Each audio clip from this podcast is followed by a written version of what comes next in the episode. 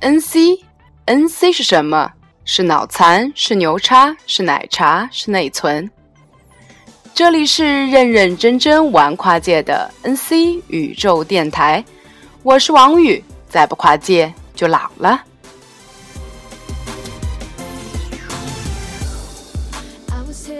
接着昨天，把三年前那次在泰国采访红衫军领袖温的故事给大家讲完。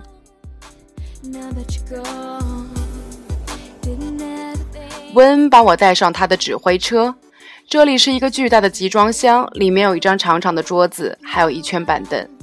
我猜应该就是红衫军十几位领袖开会使用的地方吧。温在采访前，在他的红色 T 恤衫外面专门穿上了一件做工考究的民族服装。我呢，也是对等的脱下了我的防弹衣。我们已经做好死的准备了。一上来，温就用这么一句话来跟我打招呼。他的眼睛透过厚厚的镜片，直直的盯着我的眼睛，气场强大的让我不敢用余光去扫我提问的小抄本，也没有办法兼顾手上的摄像机。用战争的方法来解决问题是永远无法解决问题的，只能让事情变得更糟。他的语气非常果断，非常斩钉截铁，不容得我对他的想法有一丝一毫的质疑。我们的集会会直到阿皮什政府下台为止，否则我们会继续和平示威。很显然，不论这场剧以何种形式结束，恶人只能由阿皮什政府来做。然而，即便是阿皮什下台，那又能有什么改变呢？泰国的政治分歧不是依然无法在议会的框架下得到解决吗？不是依然是无休无止的街头抗议，甚至是暴力行为吗？面对我的问题，温丝毫不犹豫地回答：“现在的泰国政府并不是建立在民主制度之上的，而是军人独裁。如果你想真正的承认人人平等的原则，那么就应该实行普选制。”必须尊重别人的政治选择，否则的话就是不尊重人人平等的原则。幸好我在之前准备了许多的问题，不然我想在他这种胁迫式的回答下，我甚至会不知道该如何接下一句话。我赶紧抛出一些更加微观的问题来问他，比如说红衫军和他信之间到底是如何相互支持的，比如说泰国的君主立宪制的国本问题。比如说，红衫军为什么会在组织和防御上高度训练有素？等等等等。红衫军是从二零零九年十月十九日就开始抗议的，并不是他们说的，因为我们支持他信。你不要相信骗子的谎言。说到这里，温从他的钱包里拿出来一个每个红衫军都有的小纸牌，指着背后的文字念给我听：每一个人都必须热爱国王，遵守君主立宪制。他接着说：“应该尊重人民的知识，最主要的是人们在政治上的观念和认知。只要唤醒他们的民主自觉，他们就会立刻变得组织有序。”坦率地说，在我个人看来，红衫军的提倡民主、推翻官僚体制的政治诉求是积极进步的。但是，因为掺杂了他信的成分，特别是法院对于他信七百六十亿泰铢资产审判之后的半个月。红衫军就开始了大规模的示威游行，这使得红衫军原本的政治诉求变得暧昧不清。如果没有反对县政府的这个目标，从而让各色的政治力量走到一起来，形成现在的同盟，红衫军或许都不会有现在这么大的政治力量。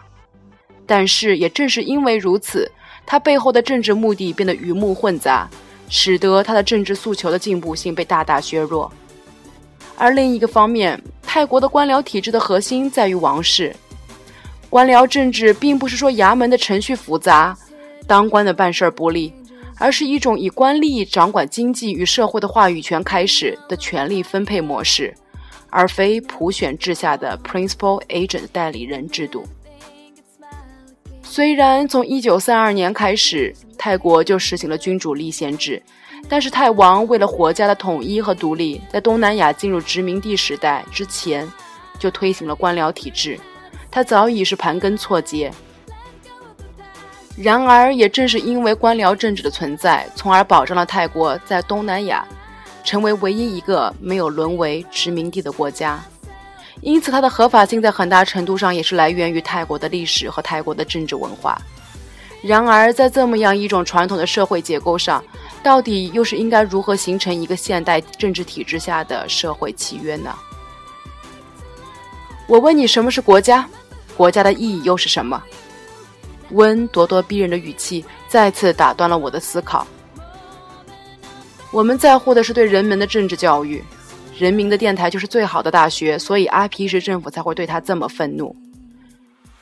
只要拥有高素质人民，泰国的军队才会不会为所欲为。人民的政治教育，我很害怕这个词。更不要是说，在泰国目前的三千六百万民众中，有六百万的文盲，五百万的小学肄业，以及五百万的小学文化的现实下，它究竟能够在多大的程度上成为一个对于公民的政治教育，又或者是沦为助长选民和掮客之间的政治贿赂呢？